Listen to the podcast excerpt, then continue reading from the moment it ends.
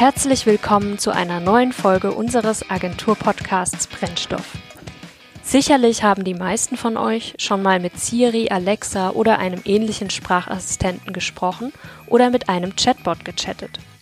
Bestimmt ist euch dabei auch schon mal etwas aufgefallen, zum Beispiel, dass Siri manchmal freche Kommentare von sich gibt oder dass sich der Chatbot etwas mehr Zeit lässt beim Antworten. Das alles hat mit dem Design eines Sprachassistenten und der Mensch-Computer-Interaktion zu tun und ist nicht nur ein top aktuelles, sondern vor allem ein sehr spannendes und interdisziplinäres Thema. Wir haben heute Stefan Morana vom Karlsruher Institute of Technology zu Gast, der genau zu diesem Thema forscht und uns ganz viele interessante Fragen zum Thema Voice und künstlicher Intelligenz beantworten wird. Hallo Stefan, schön, dass du dir heute Zeit genommen hast für unsere Podcast-Aufnahme. Wir kennen uns ja schon vom UX Day 2018, bei dem du auch als Speaker auf der Bühne warst. Vielleicht waren ja auch einige von unseren Hörern dort und haben deinen Vortrag über Chatbots gehört. Bevor wir uns jetzt genau mit diesem Thema auch intensiver beschäftigen, möchten wir dich unseren Hörern aber kurz noch vorstellen, beziehungsweise am besten übernimmst du deine eigene Vorstellung. Erzähl doch zuerst mal ein bisschen was zu dir. Du bist aktuell Postdoc am KIT, dem Karlsruher Institute for Technology. Was machst du denn genau dort und wie sieht ein normaler Arbeitsalltag bei dir aus? Ja, äh, hallo Johanna. Erstmal vielen lieben Dank ähm, für die Einladung und auch für die äh, Möglichkeit, den Podcast aufzuzeichnen. Ich bin wie gesagt Postdoc am KIT, genauer am Institut für Informationssysteme und Marketing und leite dort das Team User Assistance Systems.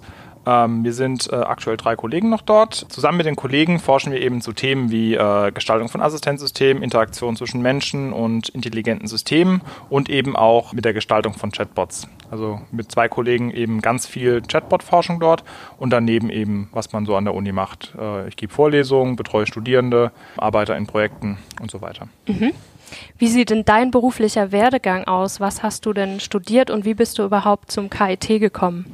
Also ich habe Informatik an der Hochschule Darmstadt studiert, habe da mal den Bachelor und den Master gemacht, habe dann in Wirtschaftsinformatik promoviert an der Universität Mannheim und als dann mein Professor von Mannheim nach Karlsruhe gegangen ist, bin ich da einfach mit ihm mit. Das hat genau gepasst zeitlich äh, mit der Promotion und bin jetzt dort eben seit äh, Ende 2015 Postdoc. Genau, und dein Forschungsschwerpunkt zurzeit ist ja auch Chatbots, hast du gesagt. Auf welchem Weg bist du denn zu diesem Thema überhaupt gekommen und was findest du an diesem Thema so interessant? Die ursprüngliche Idee hatte mein Kollege, der Uli Kniebuch. Der hat also angefangen mit seiner Promotion, sich das Thema mehr oder weniger selbst ausgesucht. Es kamen Diskussionen dann relativ schnell raus.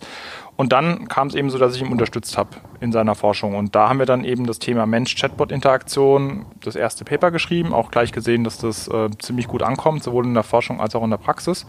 Und dann haben wir das eben stetig ausgebaut. Mittlerweile sind wir jetzt seit zwei Jahren dran. Haben wir noch einen zweiten Doktorand, den Jasper Feine, der eben auch sich dem Thema widmet, da aber eher aus der Sicht, wie kann ich Designer, also Chatbot-Designer unterstützen, damit sie ihre Chatbots besser, schneller, spannender bauen können. Das Thema ist einfach spannend, weil man sowohl in der Forschung als auch in der Praxis sieht, dass es resoniert. Also Ergebnisse werden in beiden Domänen gebraucht und ähm, wir können dann ziemlich spannenden Spagat zwischen Forschung und Praxis mhm. eben fahren ja. mit unserer Forschung. Und es ist auch, glaube ich, was man jetzt schon raushört, ein sehr interdisziplinäres Thema, weil es ja jetzt nicht nur den Bereich, sage ich mal, Entwicklung und Design betrifft, sondern eigentlich viel mehr auch noch. Ja, also es ist ähm, auch eben nicht nur in der Wirtschaftsinformatik, auch in der Informatik, das ist dann eher die Spracherkennung oder die ganze KI, die drunter liegt. In der Psychologie, da gibt es viele spannende Fragestellungen. Also wie nehmen Menschen denn einen Chatbot wahr? Ist das eine Maschine? Ist das ein menschlicher Agent? Mhm. Ähm, das weiß man nicht. Und auch generell in den ganzen Domänen kann man dann untersuchen. Also zum Beispiel kann ich einen Chatbot auch nehmen im medizinischen Umfeld, um mir quasi bei einer Krankmeldung zu helfen. Mhm. Oder auch in einem Marketingumfeld. Also kann ich mit Chatbots vielleicht andere, effektivere Marketingmaßnahmen fahren als nur mit Social Media Werbung zum Beispiel. Also das Thema, das ist relativ heiß gerade und ähm, man sieht überall gibt es Möglichkeiten für Forschung und auch Zusammenarbeit. Ja, genau. Bevor wir jetzt weitersprechen, sollten wir vielleicht auch erstmal klären, was genau denn überhaupt so ein Chatbot ist. Viele denken bei Chatbots ja direkt, es wurde jetzt auch gerade schon genannt, an künstliche Intelligenz. Was ist denn aber der Unterschied von Chatbot zur künstlichen Intelligenz und wie definierst du ganz persönlich einen Chatbot? Okay, also Chatbot ähm, sind zwei Begriffe, Chat und Bot. Also Chat schreiben, Bot ein Robot.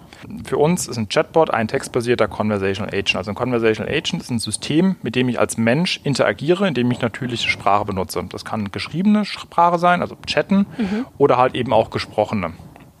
Und dann gibt es eben Chatbots, Personal, Digital Assistant, ganz viele Begriffe dafür. Ähm, die KI kommt dann ins Spiel, weil sie uns hilft, eben diese menschliche Sprache, also den, die Eingabe zu verstehen. Also sowohl was geschrieben wurde, als auch erst tatsächlich die gesprochene Sprache zu erkennen. Das heißt, ähm, also Chatbots und KI ist nicht das Gleiche, mhm. aber erst durch die KI oder durch die ganzen Erkenntnisse, die wir in den letzten Jahren im Bereich der KI gesammelt haben, wurden die Chatbots auch so populär, weil wir jetzt einfach die technischen Möglichkeiten dazu haben. Mhm. Vielleicht kannst du ja mal ganz kurz versuchen runterzubrechen für jemanden, der jetzt sich gar nicht mit dem Thema auskennt. Wie genau funktioniert das dann? Wie erkennt denn so eine künstliche Intelligenz, was praktisch gesprochen wird? Ähm, gesprochen oder geschrieben? Nehmen wir jetzt einfach mal gesprochen als Beispiel. Okay, also gesprochen sind dann sogar zwei Schritte. Also gesprochen muss ich erst einmal äh, das gesprochene Wort in Sprache übersetzen. Da mhm. sind wir dann im, bei den Informatikern oder bei den Computerlinguisten. Da gibt es schon lange Forschung dazu und die Algorithmen oder die Mechanismen dort sind auch sehr gut, was die Erkennung angeht. Wie das jetzt genau funktioniert, ähm, das weiß ich nicht. Das ist mhm. auch nicht mein Forschungsgebiet. Ähm, zu erkennen, was da jetzt in diesem Text drinsteht, dort geht es meistens darum, einen Intent zu erkennen. Das heißt, wir Menschen sind ziemlich gut darin, wenn ich zu dir jetzt sage, boah, äh, ich habe Hunger oder hm, ich würde gern was essen oder hm, mir knurrt der Magen, dann verstehst du, okay, es geht immer darum, dass ich hungrig bin und was essen mhm. möchte. Mhm. Und äh, man kann im System also einem äh, Chatbot oder generell einem Intelligenzsystem beibringen, diesen Intent zu erkennen. Das kann ich entweder dadurch machen, dass ich eben alle verschiedenen Varianten äh, in der Liste schreibe und jeweils sage, wenn das, dann das. Oder aber, und jetzt kommt die KI ins Spiel, ähm, dass ich das eben durch ähm, entweder regelbasierte Systeme, dass ich versuche, bestimmte Keywords zu erkennen, oder eben durch maschinelles Lernen, sprich, ich gebe dem System 20, 30 verschiedene Varianten von einem Satz und sage, jedes Mal geht es darum, das zu machen. Und desto mehr Varianten ich dem System gebe, desto besser lernt das System. Und damit kann ich eben einen Chatbot nach und nach beibringen, Intents zu erkennen und eben auch vernünftig zu antworten. Genau, nochmal zurück zum Thema Chatbots allgemein. Ähm, es ist ja, du hast vorhin auch schon gesagt, aktuell ein echtes Hype-Thema. Was denkst du, warum ist es deiner Meinung so und warum ist es auch gerade jetzt aufgekommen? Ähm, also warum jetzt? Würde ich sagen, eben weil wir merken, dass KI ähm, oder die ganzen Forschungen zu KI, die ganzen technologischen Möglichkeiten einfach da sind. Das heißt, wenn ich als Firma etwas mit maschinellem Lernen machen möchte, es gibt alle großen Anbieter, IBM, Amazon, Microsoft bieten da Services an, die ich einfach buchen kann. Ähm, das heißt, die Technologie ist so reif, dass ich als Anwender einfach darauf zugreifen kann. Mhm. Dazu kommt, dass ich eben ähm, mit diesen Chatbots äh, ganz natürlich interagieren kann. Also ich kann einfach natürliche Sprache benutzen. Das ist ähm, was anderes, als dass ich da jetzt mich durch irgendwelche Menüs klicken muss oder komplizierte Befehle eingeben muss, wie ganz früher, sondern ich kann, so wie ich es gewohnt bin, mit einem System interagieren. Und davon versprechen sich natürlich auch die Unternehmen einfach eine Entlastung. Also mit einem Customer Service Umfeld heißt es ja immer, dass sieben von zehn Fragen immer das gleiche sind. Mhm. Wenn ich einen Chatbot habe, der das entweder mit Sprache, also mit geschriebener Sprache oder gesprochener Sprache abwickeln kann, kann ich äh, die restlichen drei von zehn Fragen eben mit meinem Kundenservice-Team noch besser beantworten. Und auch ein Chatbot, der ist einfach äh, 24 Stunden am Tag, sieben Tage die Woche und rundum verfügbar, solange das System läuft. Darüber hinaus bieten sich eben noch weitere Möglichkeiten, also eben Customer Service. Ich kann aber auch äh, intern für HR-Prozesse, also Krankmeldungen zum mhm. Beispiel, könnte ich über einen Chatbot abwickeln. Ich kenne Unternehmen, die jetzt schon mit Chatbots Lieferkonditionen aushandeln. Mhm. Also das ist auch alles im Kommen und aktuell experimentieren alle so ein bisschen, was kann ich denn mit Chatbots machen, was nicht. Ja, in zwei, drei Jahren wird man sehen, was funktioniert und was nicht funktioniert. Mhm. Okay, sehr spannend. Also du hast im Prinzip auch schon so ein bisschen meine nächste Frage beantwortet, wie denn Chatbots Unternehmen unterstützen können, zum Beispiel in der Kundenbindung, in Liefer- oder Logistikthemen, sage ich mal, ähm, im Kundenkontakt, wenn es immer dieselben Fragen sind. Hast du noch ein paar Beispiele aus der Praxis, vielleicht auch aus eurer Forschung, wie genaue Use Cases aussehen? Wir machen meistens im Customer Service Kontext da gibt es ein großes Potenzial. Ein weiteres Potenzial ist eben im Finanzumfeld. Mhm. Dort gibt es seit ein paar Jahren den Begriff oder die, die Idee eines Robo-Advisors, also ein automatisierte Finanzunterstützung. Mhm. Da sind wir gerade am Schauen, ob wir da vielleicht ein Chatbot anders mit dem Mensch oder mit dem Kunden interagieren kann, weil die Forschung bisher gezeigt hat, dass die Akzeptanz von solchen automatisierten Finanz Ratschlägen eher mau ist. Eine Möglichkeit oder ein Problem ist vielleicht einfach das Vertrauen in dieses System. Und wenn ich eben mit einem Chatbot interagiere, kann ich dieses Vertrauen positiv beeinflussen oder auch manipulieren. Mhm. Das heißt, das ist ein Punkt, wo vielleicht Firmen auch Möglichkeiten sehen. Beim Verhandeln, bei den Lieferkonditionen, habe ich das ja schon eingangs erwähnt, im Sales-Bereich äh, wird auch experimentiert. Also eigentlich in allen möglichen äh, Use Cases wird überlegt, ob ich das automatisieren kann und dann eben auch mit einem Chatbot. Ja. Hast du denn zufällig Zahlen oder Statistiken, wie viele Unternehmen denn schon einen Chatbot einsetzen? Und wie siehst du die Entwicklung der Chatbot-Nutzung in Unternehmen in den nächsten Jahren, sagen wir mal in den nächsten fünf Jahren? Ähm, also es gibt diverse Statistiken. Eine von Business Insider, die sagt, dass in 2020, also nächstes Jahr, 80 Prozent aller Unternehmen ein Chatbot nutzen. Mhm. Und dass man dadurch bis zu 23 Billionen Dollar im Customer Service einsparen könnte. In der gleichen Umfrage wurden auch Leuten gefragt, macht es denn für euch einen Unterschied, ob ein Mensch oder eine App äh, oder ein System euer Problem löst? Und der Hälfte der Leute ist es eigentlich egal, Hauptsache ihr Problem wird gelöst. Mhm. Das heißt, da würde ich rausinterpretieren, dass Customer Service tatsächlich ein Use Case sein wird, wo Chatbots einen Sinn einen positiven Effekt haben werden. In den anderen Feldern weiß ich nicht. Also aktuell ist es so, jede Firma möchte einen Chatbot. Das ist das ab, absolute Hype-Thema gerade. Mhm. Was man danach auch merkt, wenn man dann mit den Firmen in Dialog geht, ähm, ja, für was denn, dass viele gar nicht wissen, wozu sie ihren Chatbot haben mhm. möchten. Also da wird es spannend werden in Zukunft. Ja.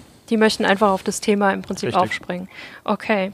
Jetzt gehen wir mal ein bisschen tiefer in das Thema rein, was auch dein Forschungsschwerpunkt eigentlich ist. Du hast letztes Jahr auf dem UX Day 2018 einen Vortrag gehalten, da ging es um Social Cues in der Mensch-Chatbot-Interaktion. Erklär doch mal unseren Hörern, was genau Social Cues sind. Also der Begriff Cue kommt aus der Kommunikationsforschung. Also wenn wir zwei uns jetzt unterhalten, äh, wir schauen uns an, ich sende ein Signal aus, das, und du interpretierst es als, okay, ich höre mir zu. Mhm. Wenn ich jetzt weggucke und dich nicht anschaue beim Reden, könntest du das auch in gewisser Weise interpretieren, auch wie ich rede, laut, leise, mhm. äh, habe ich eine dominante Stimme oder nicht. Das sind alles Signale, die in der Kommunikation ausgesendet werden und Menschen nehmen die wahr. Also das ist für uns einfach ganz normal. Ähm, das funktioniert eben auch, wenn ich ähm, zum Beispiel chatte. Also wenn mir jemand schreibt, okay, möchte doch nicht, aber ein Smiley hinten dran setzt, einen positiven, dann nehme ich das anders wahr was eben in der Forschung gezeigt wurde, dass das Gleiche eben auch gilt für Chatbots bzw. für Computer im Allgemeinen. Also ähm, 1995 haben unter anderem Forscher namens Nass und seine Kollegen herausgefunden, dass Menschen, einem Computer, der menschenähnliche Charakteristiken hat, also er hat einen Namen, vielleicht irgendwie ein stilisiertes Gesicht, reagieren nicht sozial darauf. Mhm. Und die haben gezeigt und dann auch ganz viel Forschung danach, dass solche Computer eben dann als soziale Akteure wahrgenommen werden das kennt ja jeder schon, wenn man jetzt am PC schimpft zum Beispiel. Ähm, ähm, und auch jetzt mit diesen neuen, also diese, dass ich mit einem PC, mit einem Computer, mit Alexa zum Beispiel oder mit einem Chatbot mit natürlicher Sprache interagiere, führt eben noch viel mehr dazu, dass ich den als sozialen Akteur wahrnehme. Und das sind eben so Social Cues und die kann ich halt entsprechend gestalten und damit eben ein Stück weit äh, beeinflussen, wie Menschen meinen Chatbot wahrnehmen. Ich denke, das kennen wir auch alle, wenn wir mit Siri oder Alexa reden und sie irgendwas nicht macht oder so, dann ist es ja oft so, dass man sie irgendwie im Worst Case beschimpft oder irgendwie sich drüber aufregt oder sich auch bedankt, wenn sie irgendwas macht, was ja eigentlich total doof in Anführungszeichen ist, weil Siri ist ja kein Mensch. Richtig. Die nimmt ja kein Danke wahr. Du hast gerade schon gesagt, du beschäftigst dich oder ihr beschäftigt euch intensiv mit der Frage, wie man Chatbots gestaltet, die auf den Nutzer eingehen. Was sind denn hier so die wichtigsten Erkenntnisse eurer Forschung? Worauf muss man denn achten, wenn man einen Chatbot nutzerfreundlich gestalten möchte? Wie wir und auch viele andere schon herausgefunden haben, es gibt einfach keine One-Size-Fits-All-Lösung. Also das heißt, es gibt nicht dieses eine Design-Charakteristikum, was äh, alle haben sollten. Was, glaube ich, ziemlich wichtig ist, dass man seinem Nutzer relativ klar macht, was kann der Chatbot, was kann der Chatbot nicht. Das heißt, wenn ich einfach offen lasse oder auch vielleicht sogar sage, mein Chatbot kann alles, dann werden Menschen auch versuchen, den herauszufordern mhm. äh, und dann relativ schnell kriegen die raus, dass der das eben nicht kann und haben eine sehr negative Verbindung dazu und dann sinkt halt meine Zufriedenheit. Die Nutzung von dem Chatbot sinkt einfach. Wichtig ist einfach, dass man sich überlegt, okay, wer sind meine Nutzer? Und je nachdem, wer meine Nutzer sind und was der Use Case ist, kann ich dann eben ähm, die Interaktion gestalten. Wir haben da relativ viel Wissen auch zusammengetragen, wo in Laborexperimenten oder auch Feldstudien schon gezeigt wurde, jetzt zum Beispiel in einem Banking-Kontext ähm, ist ein dominant auftretender Avatar führt eher zu mehr Vertrauen als äh, jemand, der vorsichtig formuliert. Mhm. Das heißt, wenn ich jetzt einen Banking-Chatbot baue, könnte ich mich eben auf dieses Wissen berufen und müsste halt eben keine, hm, ich glaube, das ist so, Entscheidung treffen, sondern kann halt schauen, okay, was wurde schon getestet und äh, wie hilft mir das? Das ist auch so ein wichtiges Forschungsgebiet aktuell bei uns. Also zum einen schauen wir uns an, wie wirken diese Cues auf Menschen im Labor mhm. und im Feld und zum anderen eben, okay, wie kann ich dieses Design-Wissen, was es gibt, eben so aufbereiten, dass Gestalter oder Chatbot-Designer damit eben einen guten, funktionierenden Chatbot bauen können. Zu dem Thema explizit ist mir eingefallen worden, als ich mich vorbereitet habe. Siri und Alexa sind jetzt so die bekanntesten, die, sage ich mal, jeder kennt. Ähm, das sind ja beides Frauennamen. Wenn man aber jetzt Siri fragt, ich habe es vorhin probiert, ob sie eine Frau ist, dann sagt sie, lass dich durch meine Stimme nicht täuschen, ich habe kein Geschlecht wie passt es zusammen, dass sie einen Frauennamen hat, aber eigentlich sagt, sie hat kein Geschlecht? Weißt du, woran es liegt, warum viele Sprachassistenten weiblich sind oder die Stimme zumindest weiblich ist? Das ist eine gute Frage. Also Alexa sagt übrigens auch, dass sie kein Geschlecht hat. Mhm. Äh, und Cortana habe ich nicht gefragt, aber vermutlich auch. Ja. Warum haben die Frauennamen? Also da habe ich letztens einen ziemlich interessanten Artikel über ja, Moral und Ethik von solchen Gestaltungssachen geredet. Und da war eine Vermutung, dass äh, die halt Frauennamen haben oder sich weiblich anhören, weil halt ein Großteil der Entwickler männlich ist.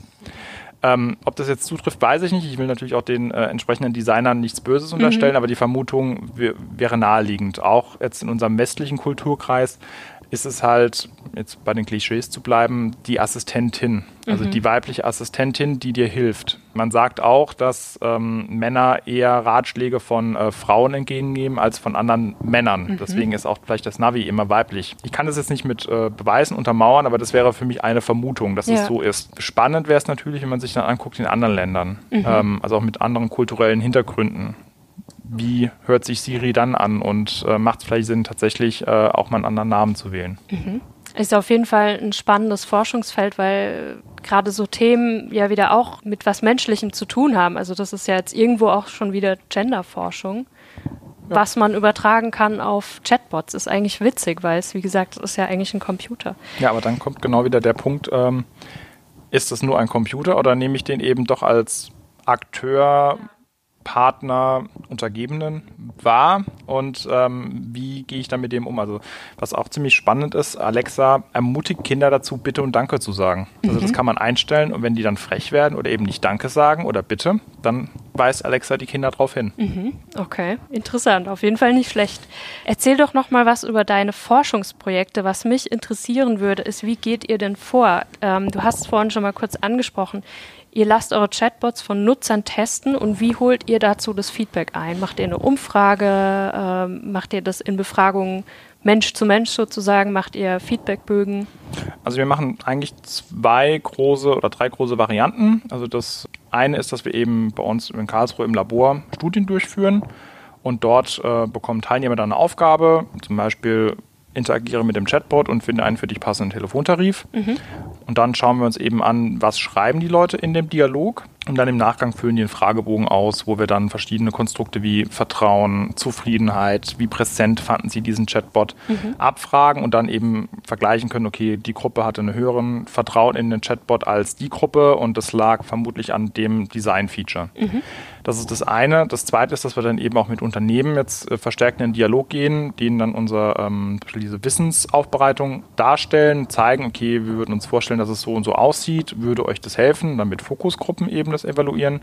Und das dritte ist eben, dass wir ins Feld gehen mit Praxispartnern, das haben wir jetzt schon einmal gemacht, ähm, dass wir dann tatsächlich einfach den Customer Service Chatbot von der Firma bisschen manipuliert haben mhm. und dann schauen, ähm, okay, verhalten sich Leute anders. Das natürlich dann in Zusammenarbeit mit der Firma, dass auch der Datenschutz etc. gewährleistet ist mhm. jeweils. Was heißt manipulieren in dem Fall? Also was habt ihr da genau gemacht? Also bei der Studie haben wir in der einen Variante haben wir das Design geändert, mhm. ähm, haben geschaut und bei der zweiten ging es darum, ähm, dass wir ein bisschen mit den Erwartungshaltungen gespielt haben. Also der Chatbot hat in der einen Studie ein bisschen mehr Preis gegeben als in der anderen Gruppe. Mhm. Und dann, jetzt sind wir gerade am Analysieren, haben sich die Leute anders verhalten. Aber da sind wir gerade an der Auswertung. Okay.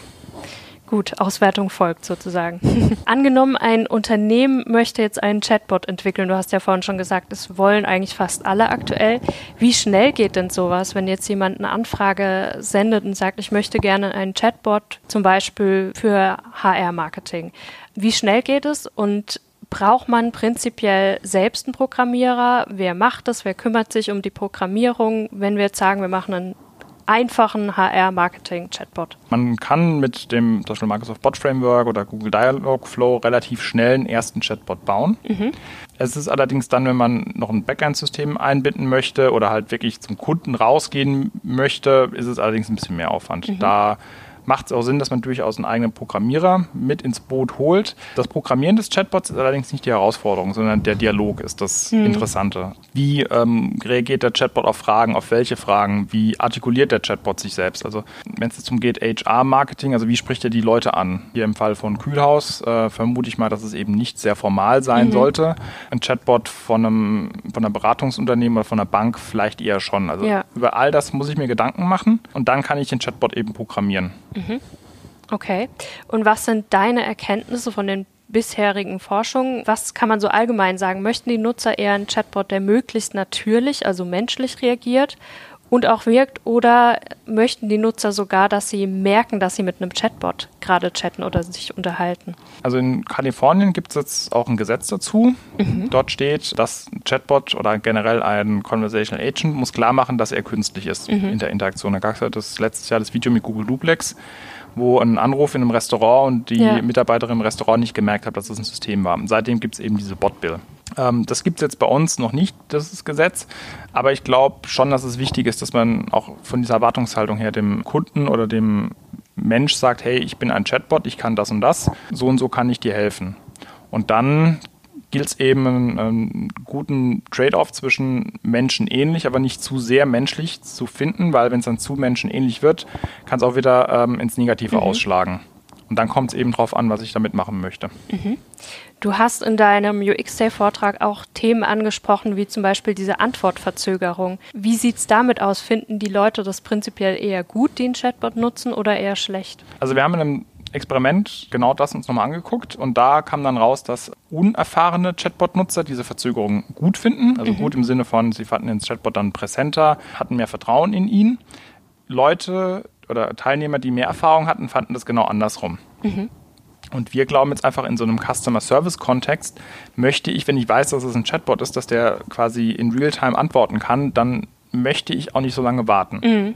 Das heißt, in einem Customer Service Kontext würde ich jetzt wahrscheinlich aus dem Bauch heraus sagen, bitte keine Verzögerung einbauen, außer du weißt, als Designer, ich habe unerfahrene oder erfahrene Nutzer. Also das Beste wäre natürlich, wenn der Chatbot sich anpassen könnte, mhm. je nach Nutzer. Ja. In einem Financial-Kontext haben wir ein Experiment durchgeführt, da hatte das jetzt gar keinen Effekt. Also mhm. vielleicht, wenn es dann um etwas Komplexeres geht, wie Finanzberatung, dann fällt diese Verzögerung oder die keine Verzögerung einfach nicht ins Gewicht. Mhm.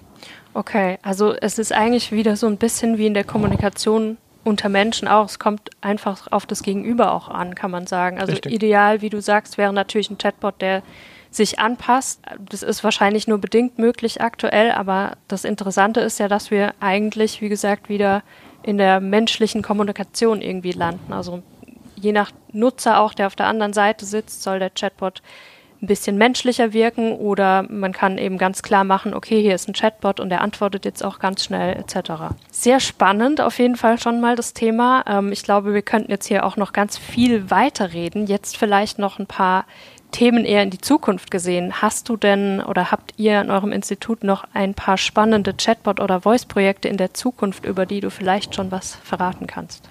Also ähm, ein Punkt ist tatsächlich dieses, wie kann ich ein Chatbot gestalten, dass es sich dem Mensch anpasst. Mhm. Also da forschen wir gerade dazu. Im Labor lässt sich das relativ gut simulieren auch. Wird sich dann zeigen, wie wir das in die Praxis umsetzen können. Weil wenn der Chatbot erstmal fragt, wie, viel, wie alt bist du, welches Geschlecht, äh, könnte das vielleicht auch ein bisschen komisch werden wenn ich jetzt den Chatbot allerdings jetzt im Finance-Kontext zum Beispiel nutze und ich bin eh eingeloggt, dann hätte ich diese Daten ja. Also da gibt es tatsächlich Möglichkeiten mhm. und wir wollen uns jetzt anschauen, wie muss ich den Chatbot bauen und wie reagieren Leute darauf.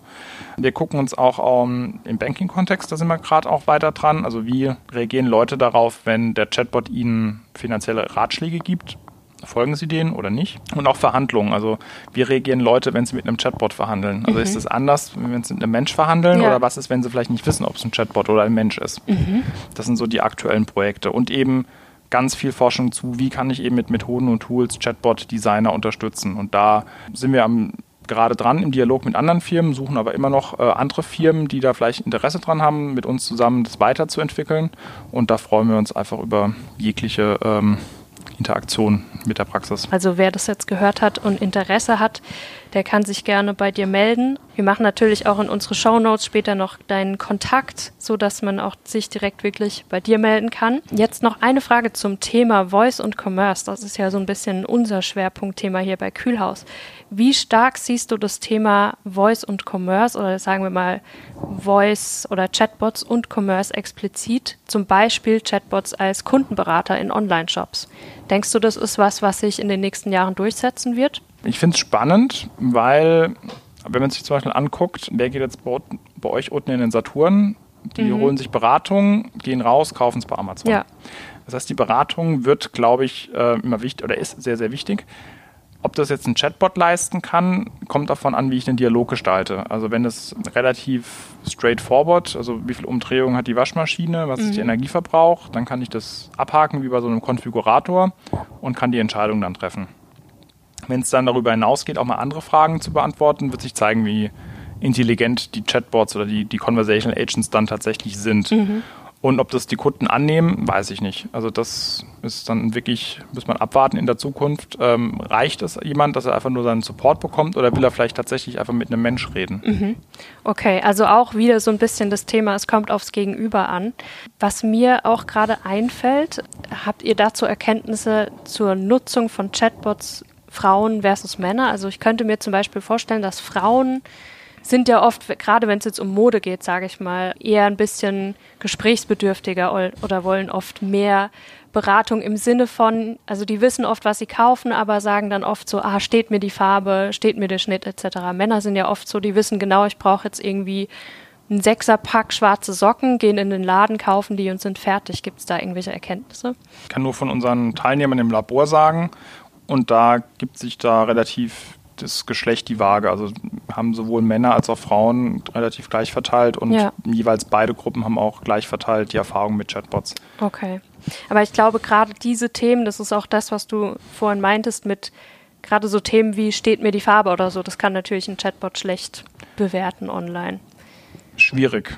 Außer man gibt halt noch weiteren Dialog dazu und dann wird halt der Dialog oder die Möglichkeiten der Dialoge immer größer und ja. da steigt dann halt auch der Aufwand. Also mhm. wenn Firmen den Aufwand machen, kann das, glaube ich, sehr, sehr gut werden. Die Frage ist, ist es der Aufwand werden? Das weiß ich halt nicht. Ja, genau.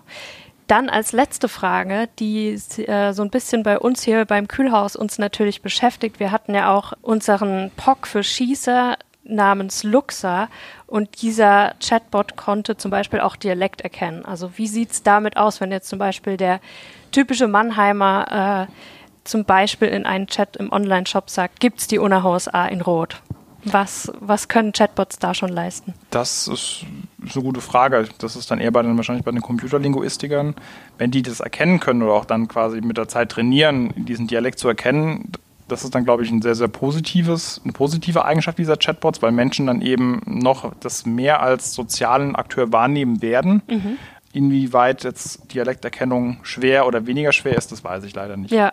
Aber es ist natürlich ein tolles Feature oder auch ja. einfach Rechtschreibfehler. Ich meine, das ist das gleiche Prinzip, wenn jemand eben ähm, ein Wort anders schreibt oder das Ganze irgendwie sich unglücklich ausdrückt, sollte der Chatbot das auch erkennen können. Und mhm. das kommt eben mit der Zeit und mit dem Training des Chatbots. Okay, also ganz viel Mannemarisch sprechen mit dem Chatbot, damit er lernt. Zum Beispiel.